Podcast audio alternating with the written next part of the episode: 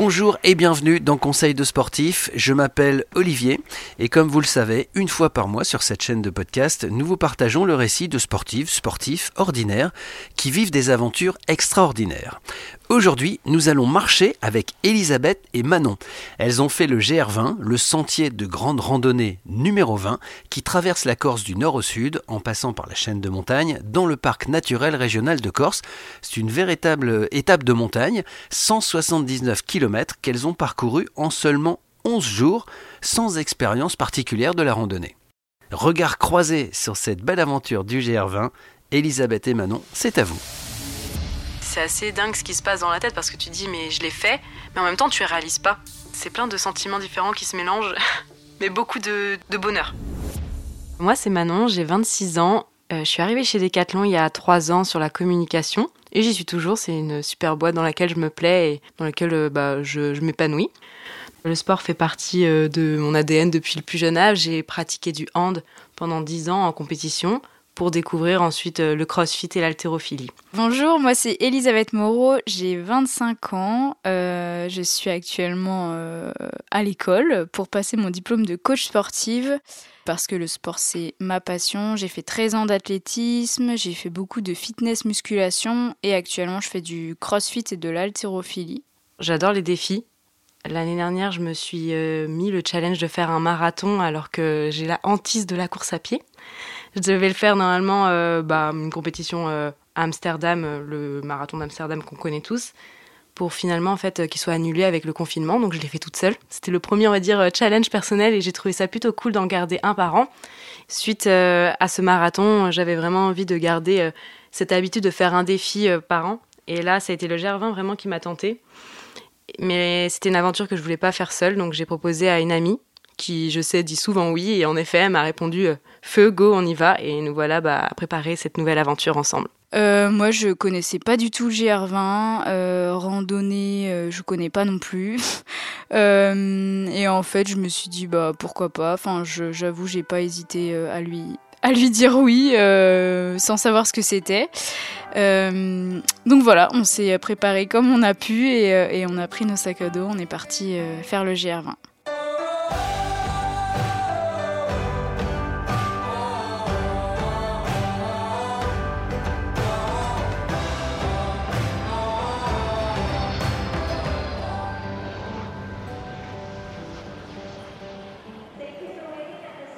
Donc on est le 28 août, on arrive euh, à Calvi par l'aéroport euh, dans les alentours de 8 heures environ. Euh, de là, on doit essayer de trouver des stops pour rejoindre Calenzana, qui est la ville de départ du GR20.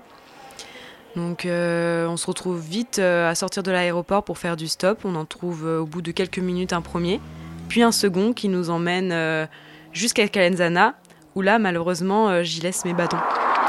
Alors nous sommes arrivés à Calvi, euh, nous faisons actuellement du stop pour rejoindre euh, Kalenzana. Il y a un mec qui nous a avancé, donc ça c'était trop cool, mais il n'a pas pu nous emmener euh, au point de départ. Du coup, bah, on attend. juste avant ça, Ellie avait perdu son chapeau à l'aéroport, sûrement dans les bagages. Et donc là, moi, dans la foulée, je perds mes bâtons. Et là, on est pas mal emmerdé parce que ouais, les bâtons, c'est assez important. C'est même très important pour une randonnée de ce type-là. Pourquoi? Bah Parce que ils vont être des supports tout au long de la randonnée pour marcher, donc c'est des appuis, ça va donner des élans. Globalement, ça va aider la marche. Et aussi, surtout quand il y a des obstacles, ça permet de s'équilibrer. Donc se retrouver d'un seul coup avec plus qu'un bâton, c'est un peu euh, déstabilisant. Un peu paniqué sur le coup, mais finalement j'ai vite trouvé une solution puisque le spar du village m'en a gentiment donné un, qui était un peu amoché, bien abîmé. Je pense que celui-là devait, euh, avoir fini le GR20. Mais en tout cas, ça fait l'affaire jusqu'à temps que je trouve d'autres solutions.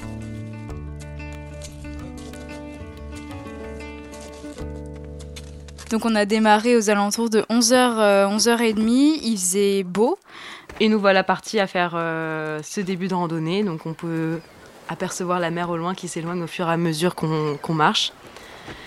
Et cette première étape, bah, elle monte. Elle monte tranquillement. À des moments, euh, c'est un peu plus escarpé. Et je me souviens que je dis à Ellie, oh punaise, Ellie, il y a de l'escalade, c'est vraiment chaud. Donc ouais, il y avait de l'escalade, c'était vraiment chaud, mais on était très très loin de s'imaginer ce qui allait arriver les prochains jours. En fait, ça paraissait tellement euh, irréel là ce qu'on voyait, mais la suite allait être pire. Le premier moment qui m'a marqué euh, dans ce GR20, c'était euh, le, deuxième jour où en fait il s'est mis à pleuvoir. Et déjà là, première chose dans ma tête, je me suis dit, en fait, je sais même pas quoi faire en montagne s'il pleut, enfin s'il y a de l'orage, qu'est-ce qu'on fait quoi? Surtout qu'on captait pas. Euh, donc euh, finalement, s'il arrive un pépin, euh, bah, en fait, on est un peu livré à nous-mêmes. Et là, je me suis dit, ok, j'aurais peut-être dû regarder que, faire en cas d'orage dans la montagne avant de partir faire le GR20. Mais bon, bah, du coup, on était là, il pleuvait. Et, et en fait, ce qui m'a marqué, c'était qu'on était avec deux filles devant nous. Et il y en avait une qui était vraiment en panique à cause de la pluie parce qu'on on escaladait euh, donc la roche. Et il faut savoir qu'il y a des moments où quand on escalade, en fait, on n'a pas vraiment de, de prise pour les mains euh, et pour les pieds. En fait, ça monte, mais c'est de la roche qui est lisse. Et donc, du coup, on s'accroche euh, comme on peut avec les crampons de nos chaussures de marche, en gros, et ça ruisselle en fait tout simplement sur euh, cette falaise. Mais il faut qu'on avance, on peut pas rester là comme ça, surtout qu'on va commencer à frigorifier et, avoir froid. On est équipé, d'accord, certes, mais ça peut pas durer longtemps. Donc du coup, euh, ces deux filles-là commencent à avancer. Une première est assez à l'aise, je pense qu'elle a un passif dans l'escalade, donc elle grimpe plutôt facilement. Et sa copine juste derrière essaie de la suivre. Et elle panique. Et elle se bloque en fait sur la roche, mais elle est peut-être à 2-3 mètres au-dessus de nous. Et là, euh, je regarde Ellie et je lui dis Ellie, euh, c'est pas possible là, il faut. C'est trop dangereux, faut qu'on appelle euh, les pompiers qui viennent nous chercher, on est bloqué, on peut pas continuer, c'est vraiment trop dangereux. Et euh, elle me regarde, vraiment, on sent toutes les deux qu'on sait pas quoi faire. Donc j'essaie de grimper et poser mon bâton pour, que, pour faire appui à cette, pour cette fille-là, pour qu'elle puisse continuer à avancer. Donc on y arrive comme ça, mais on sent que ça va être compliqué. Et là, je me dis, bah, on est dans la merde, enfin, c'est vraiment trop dangereux. On est quatre nanas toutes seules dans la montagne, on va, on va, mourir. on va y rester, c'est pas possible.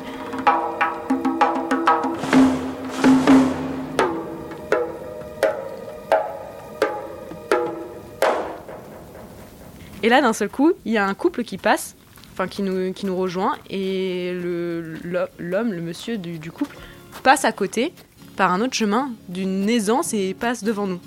Et en fait, d'un seul coup, on, a soufflé et on s'est rendu compte bah, que tout allait bien. On avait juste paniqué pour rien.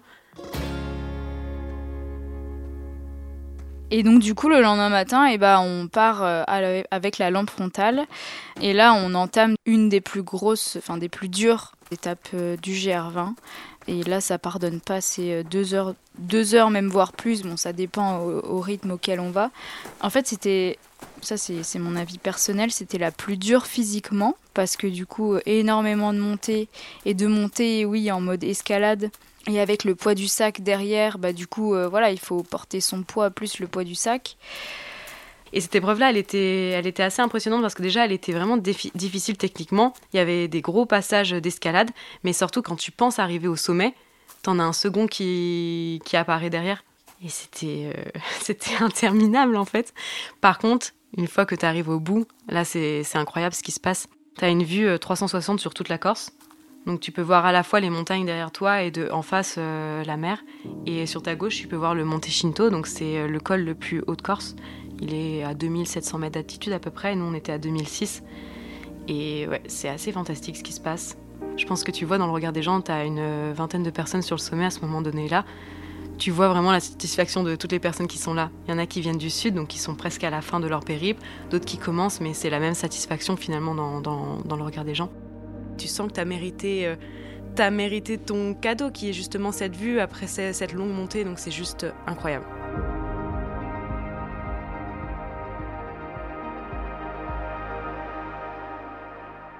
Et après, donc, on a entamé euh, la descente. Il faisait super beau en plus ce jour-là.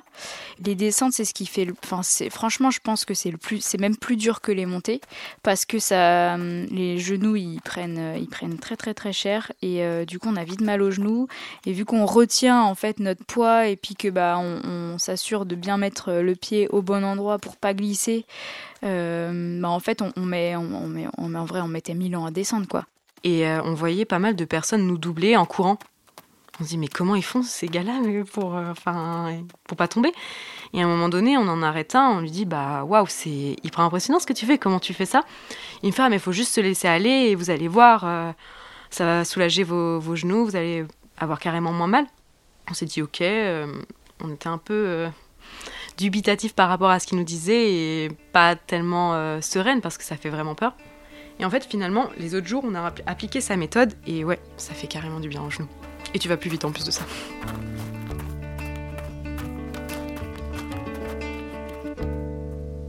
Donc on se retrouve euh, à la journée numéro 6. Euh, les journées d'avant se sont plutôt bien passées, on va dire. Euh, il faisait beau, on a profité, on a pris du temps et surtout ben, on a pris du plaisir. Le point le plus important de cette randonnée, c'est justement le lac de Nino. Et on y arrive, et en fait, c'est, comme ce que peut décrire les, magazines, les différents articles qu'on a pu lire. C'est un véritable havre de paix. Et en fait, c'est, c'est un lac avec euh, une sorte de pelouse spongieuse que l'on appelle des posines. Et euh, c'est juste irréel. Et autour de ça, tu as des vaches, tu as des chevaux, etc. Et tu as l'impression d'être dans un magazine. C'est irréel ce qu'on est en train de vivre, c'est juste incroyable. Et en fait, cet endroit-là, c'est euh, la source du plus long fleuve de Corse. Donc c'était vraiment incroyable de pouvoir vivre aussi cette expérience et de passer par cet endroit-là magique, perdu dans les montagnes corses.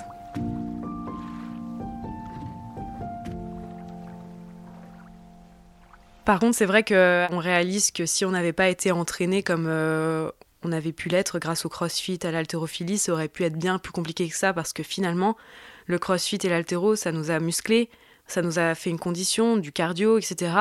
Et là, je me dis vraiment que si j'avais pas eu ça comme passif, ça aurait été très très compliqué. Pour moi, c'était une journée assez particulière parce qu'en fait, euh, j'ai fait une chute je me suis euh, bêtement pris mes pieds dans mes bâtons et je suis tombée la tête la première. Euh, je me suis pas blessée, euh, pas blessée, mais en fait j'ai pris peur parce que bah voilà c'était un moment où en fait j'étais un peu fatiguée, moment d'inattention. En fait, à tout moment, tu peux tomber de la falaise et, et, mourir, quoi. Et, et ça m'a fait peur, et du coup, ça m'a gâché ma journée, parce que j'ai passé ma journée à avoir peur. Euh, voilà, mais, euh, mais dans ma tête, j'avais un petit, euh, une petite carotte. C'était des lasagnes qu'on devait retrouver le soir au refuge où on devait arriver. Et en fait, ces lasagnes, elles nous, elles nous faisaient rêver pour plein de raisons, mais surtout pour une qui est hyper importante, c'est que ça fait plusieurs jours qu'on mange des lyophilisés, qu'on mange des bars, qu'on mange des pâtes, et on brûle tellement de calories par jour je ne saurais pas le dire parce qu'on n'a pas une main qui, le calcule, mais je dirais à peu près 4000, voire 6000 calories. On a constamment faim et ces lasagnes, on en rêvait, on, les désirait depuis deux jours pour euh, faire le plein d'énergie. Et je sais pas, je sais pas comment expliquer, mais quand tu manges des lyophilisés tout le temps, un plat comme des lasagnes, bah, ça te paraît être euh, somptueux, digne d'un restaurant gastronomique. Sauf que euh, au moment du coup de réserver notre repas du soir, en fait, on est arrivé 10 minutes trop tard et il n'y avait plus du tout de place pour le repas et et les lasagnes nous sont passées sous le nez. Et donc du coup ce soir ça sera saucisson pain.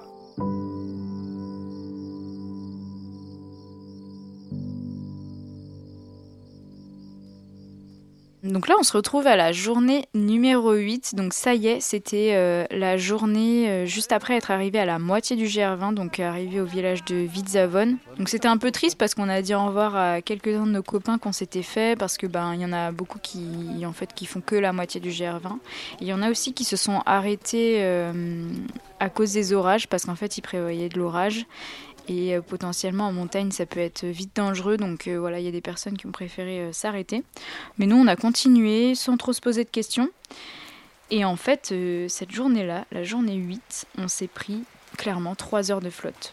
Et c'était de la flotte, moi j'avais jamais vu ça. Pour, pour avoir fait l'Australie et la Thaïlande en saison des pluies, euh, je n'ai même pas eu là-bas de la flotte comme on a eu euh, là pendant 3 heures euh, sur le GR20 quoi. C'était, ça coulait à grosses gouttes et ça créait. Alors heureusement on n'était pas en haut de la montagne, on était, on était en train de redescendre dans la forêt. Parce que sur la partie sud du GR20, c'est, c'est plus voilà, des, des, en forêt, il y a moins, il n'y a, a, pas d'escalade comme il y a dans le, dans le GR Nord. Euh, donc là, on était en train de descendre en forêt, mais ça créait un ruisseau en fait euh, sous nos pieds. On voyait même plus où on marchait. Donc euh, moi, je traçais, j'étais devant, Ellie, elle était derrière. Je me retournais de temps en temps pour voir si elle suivait tout le temps, et on avançait, on avançait. donc 3 heures, 3 heures de flotte, et en fait, on, on arrive au refuge, on rentre, et là, cheminée, feu de bois, des gens qui, qui étaient en train de boire des chocolats chauds. Et là, d'un coup, euh, il, était 15h30, nous on avait l'impression qu'il était 21h quoi. Il était 15h30, on arrive au refuge. On n'a jamais fait une étape aussi vite, euh, aussi vite que ça, tellement on a couru sous la flotte. Je sais même pas comment on a fait pour pas se casser la gueule parce que clairement on voyait rien, euh, on voyait rien du tout.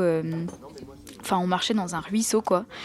Et là, on arrive et en fait, euh, bah, voir une cheminée, il faisait chaud, des gens qui buvaient des chocolats chauds, des tisanes.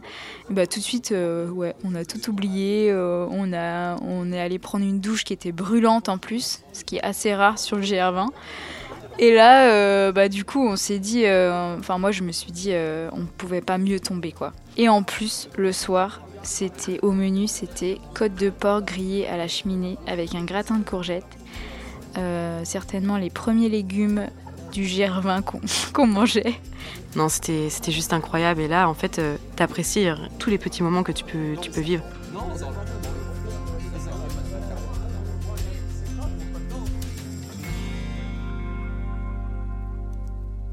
Donc là, on, bah, du coup, on se réveille le matin, on part pour la journée numéro 9. Euh, donc, on avait laissé euh, nos vêtements sécher à l'intérieur devant le feu de bois. Donc euh, moi mon kawaii il puait la, côte de porc, euh, il a pué la côte de porc après jusqu'à la fin. Et euh, mais malheureusement mes chaussures n'ont pas n'ont pas séché. J'avais de grosses grosses ampoules, donc moi ça, ça commençait à devenir hyper compliqué. Donc on, a pris la on a pris la route, enfin la route, on a commencé à marcher et on avait une heure et demie de marche avant le premier arrêt. Euh, de la journée. Il y avait une petite, euh, un, refuge en fait dans lequel on, s'était dit bon on s'arrête là boire un café et moi ça a été l'heure et demie la plus longue vraiment pour moi de tout le GR parce qu'en fait j'avais tellement d'ampoules que j'avais l'impression de marcher sur des, aiguilles. Donc euh, lors de notre dixième jour, donc c'est la fin, on est sur la partie sud du GR et là les paysages ils ont vraiment changé par rapport à celle du nord et aujourd'hui, on va passer par le Monte Insudin, qui est en fait le plus grand sommet du GR du Sud. Donc ça va être le, plus, euh, le dernier grand sommet qu'on va avoir sur ce GR20 avant de redescendre vers, euh, en fait, vers euh, le, la mer, quoi, tout simplement. Avant, sur la partie nord, on était plutôt sur de la roche, c'est très minéral. Et là, on est plutôt sur des, de la mer et de la forêt. Et cette vue, elle est vraiment, encore une fois, incroyable. Parce que déjà, on sait que ça va être la dernière fois qu'on va avoir une vue panoramique comme celle-ci, donc on en profite vraiment énormément. Et surtout, en fait, on a une vue qui embrasse le golfe d'Ajaccio, de la Sardaigne, et on peut, on peut vraiment voir au loin euh, des paysages plus fous les uns que les autres, avec justement au loin les aiguilles de Bavella, qu'on sait qu'on va devoir passer le lendemain. Donc c'est assez marrant de se dire, bah tiens, demain, on sera à cet endroit-là.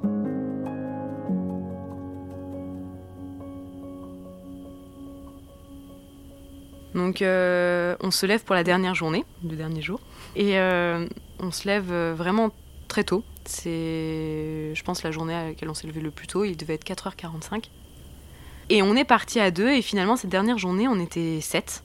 Donc c'était plutôt cool, c'était vraiment sympa de vivre ces dernières étapes à plusieurs. Donc on est parti, on avait pour projet de faire les aiguilles de Bavella, donc nous voilà partis motivés et tout ça. On marche, on marche pendant une heure et demie dans le noir. Et à un moment donné, euh, je dis aux coéquipiers, ben, on n'aurait pas dû voir la variante depuis 20 minutes Et on se pose, on dit, bah ouais, c'est un peu, un peu bizarre. Donc on s'arrête, on petit déjeune et on regarde en même temps le plan et en fait on s'était vraiment trompé. Ça faisait 20 minutes qu'on marchait et qu'on avait loupé euh, le passage. Donc on a fait demi-tour, mais en fait c'est peut-être anecdotique, mais 20 minutes c'est énorme ça veut dire qu'on avait perdu 40 minutes et quand tu sais que la journée va être longue, que tu vas doubler, que c'est la fin, bah on a eu un petit coup au moral hein, quand même à ce moment donné-là. Mais en vrai, ça, ça valait le coup. C'est un peu le lieu incontournable de Corse, tout le monde en parle, etc. Donc on voulait voir ça de nos propres yeux.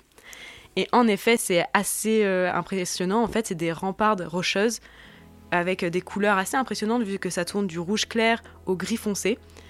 Et, euh, et là, tu as un panorama aussi exceptionnel. Et puis surtout, ces formes, ces formes de roches, tu te demandes, mais comment c'est arrivé là? Comment ça a pu euh, sortir de terre et avoir cette forme-là? Donc on en profite aussi euh, pas mal jusqu'à temps de redescendre tranquillement jusqu'à la mer et à la fin de notre GR20.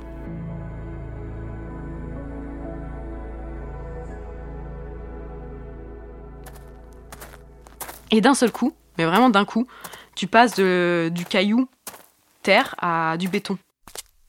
Et en fait, on n'avait plus du tout l'habitude de marcher sur de la route. Du coup, c'était trop bizarre. Euh, on se disait, oula, mais euh, c'est bizarre, il n'y a pas de cailloux, euh, c'était plat. alors, moi, ça m'a défoncé. Alors, moi, ça m'a vraiment défoncé les pieds pour l'arrivée. On fait notre, la fameuse photo du GR20 tant attendue sous le panneau Bravo, vous venez de finir votre Odyssée. Et directement pour fêter ça, on décide de se poser dans le bar juste à côté pour trinquer et euh, donc du coup, euh, on fait ça autour d'une bonne bière. Une bonne bière, même deux, deux ou trois, euh, avec les copains avec qui on était arrivés. Et là, enfin, on sait que c'est terminé. Et notre corps, d'un seul coup, il se relâche et on est tellement heureux, on se regarde, on a, on a tous un air hyper fatigué, mais en même temps, il y a un grand sourire qui se cache derrière. qui se cache derrière et ce juste ce moment, il est sacré parce que en fait, on vient de finir le GR20 et on vient de rencontrer des personnes incroyables avec qui on est en train de prendre un verre, quoi. Donc euh, ce moment, il est juste euh, magique.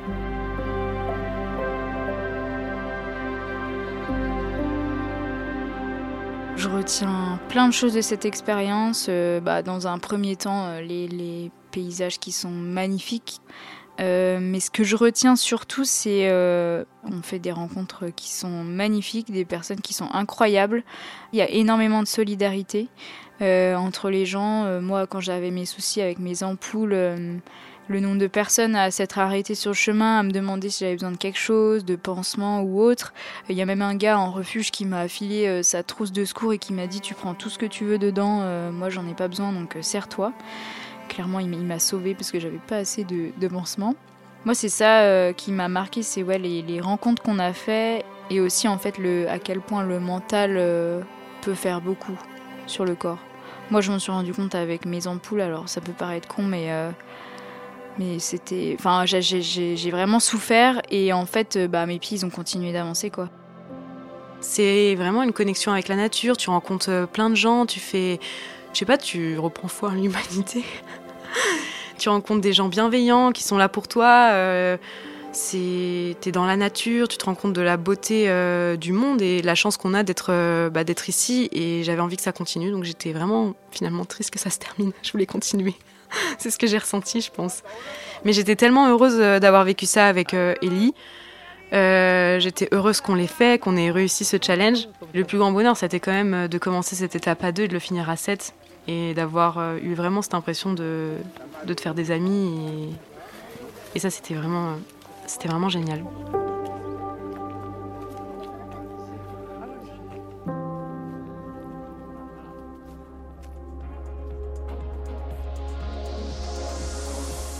Merci Elisabeth et merci Manon de nous avoir partagé cette aventure. N'hésitez pas à revenir dans Conseil de sportif lors d'un prochain périple en duo ou en solo d'ailleurs. Et puis merci à vous de nous avoir suivis. Si vous avez aimé ce podcast, cette belle histoire, n'hésitez pas à la partager. Et puis n'hésitez pas non plus à nous mettre des étoiles sur Apple Podcast. Vous retrouverez la semaine prochaine Sandrine pour un conseil de sportif. Et puis nous on se retrouve dans un mois pour une autre belle aventure. À bientôt.